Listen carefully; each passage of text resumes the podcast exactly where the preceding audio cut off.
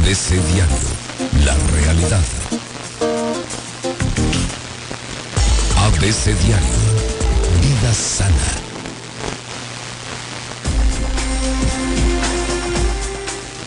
Continuamos con la doctora Irma Quintanilla. ¿Qué tal, Irma?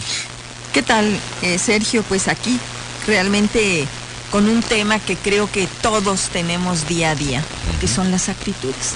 Si tú recuerdas, nuestra área de poder tiene lo que pensamos, lo que sentimos, lo que decimos y lo que hacemos, que son las actitudes. Y una actitud es una forma de respuesta a alguien o a algo. Es aprendida y relativamente permanente. Fíjate que las actitudes tienen tres elementos. Uno tiene que ver con lo que pensamos, que es el, el componente cognitivo. Otro con lo que sentimos, que es el componente emocional. El corazón.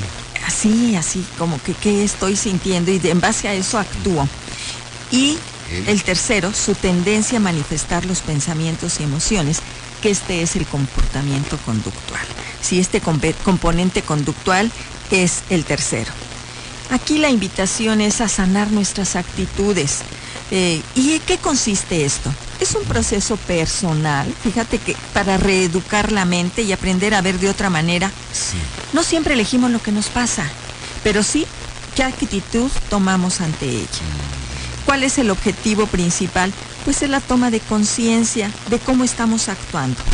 Es descubrir la paz que reside en nuestro interior, usando las circunstancias que vivimos todos los días para mirarlas como una oportunidad de elegir paz en vez de conflicto.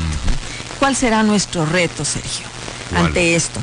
Aprender a aceptar a cada quien como es.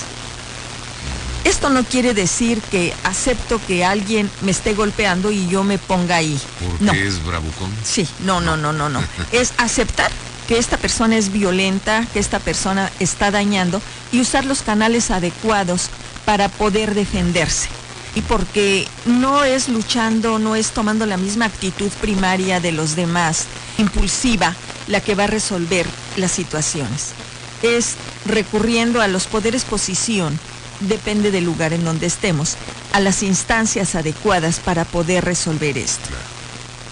En segundo lugar, el, el reto sería escucharnos y ver cómo estamos sintiéndonos hasta- ante este conflicto. Tener contacto con nuestras emociones, reconocerlas, aceptarlas y manejarlas. Aparte, escuchar a los otros, ver su vacío. Si yo los veo desde su vacío, no los juzgo ni les estoy dando consejos. Actúo simplemente ante eso. Puede ser que decida yo que esta emoción que estoy teniendo me esté lastimando mucho y me sienta culpable y desde ahí esté actuando, pues hay que aceptar que somos humanos, que nos equivocamos y perdonar esta actitud que yo he tenido de subirme al ring y de estar peleando. Incluso si miro al otro, entiendo su vacío y puedo, si decido también, perdonarle, si no poner ese límite vivir el presente, no estar abriendo constantemente esas puertas del pasado, porque lo único que estamos haciendo es no hacerme cargo de este presente, porque estoy tan ocupada en lo que pasó que no soy asertiva en este momento. Honrar nuestros sentimientos tomándolos como una invitación a, a conocernos cada momento más. El gran reto es cambiar nuestros pensamientos y nuestras actitudes. Solo así podremos e- experimentar una vida de paz, una vida de tranquilidad. Las fases más importantes de este proceso de toma de conciencia y sanación de las actitudes son cinco. Primero, cuestiónate tus actitudes. Cuando tú tienes un conflicto, ¿cómo respondes? Hacer consciente qué es lo que está sucediendo que detona tu reacción. La solución a esta crisis empieza cuando entiendo el significado de mi vida y de mi existencia. La segunda elección es explorar qué estoy decidiendo. De querer escapar de la vida, aceptar la vida tal como es. Así son las circunstancias, no las estoy eligiendo. Bueno, pues sí, ahora qué voy a hacer. El tercero sería hacer ese compromiso. Una vez que nos comprometemos a sanar mis vínculos, a sanar la forma en que respondo ante los conflictos, pues voy- a llegar a mi esencia, a tener esa paz, esa felicidad, esos valores y desde dónde actuar.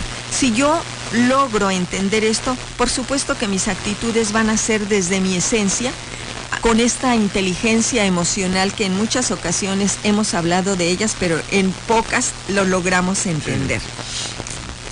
El amor es la única fuerza que nos va a curar. Pero ese amor a nosotros, esa comprensión que debe partir primero, ¿por qué esperar que los demás me estén comprendiendo y amando y aceptando cuando yo no lo estoy haciendo por mí mismo?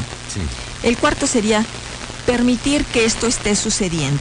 Esta actitud compasiva de la que ya hemos hablado en otros espacios.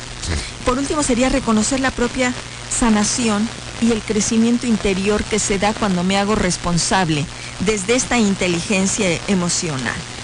Habíamos hablado en otra ocasión que cuando yo actúo desde mi corteza prefrontal es la forma en la que soy responsable y despierto mi inteligencia emocional, que es la capacidad de reconocer sentimientos propios y ajenos y la habilidad de manejarlos.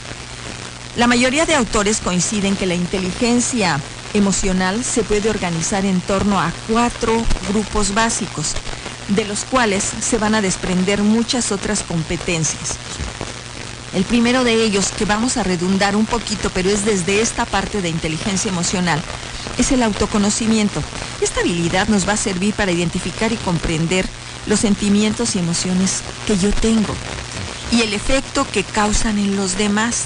Este conocimiento debe ser en todos los aspectos, por supuesto, el cognitivo, el psicológico, el emocional, el espiritual, hacer contacto con quién soy.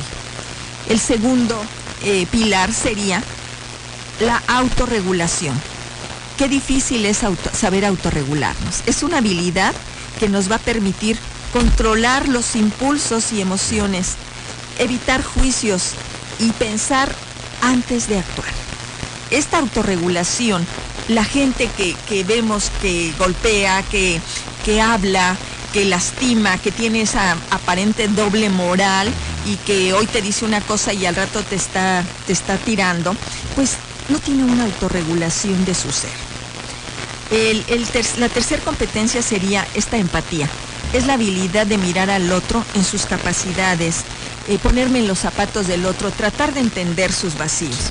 Y la cuarta sería la motivación, que es la competencia de la inteligencia emocional que nos permite establecer y desarrollar las habilidades sociales e individuales que son necesarias para alcanzar un óptimo desarrollo como personas y ser más competitivos. Es decir, la motivación nos permite relacionarnos afectiva y efectivamente con los demás, creando redes de comunicación y relaciones que generan un clima más agradable, más abierto en todos aspectos.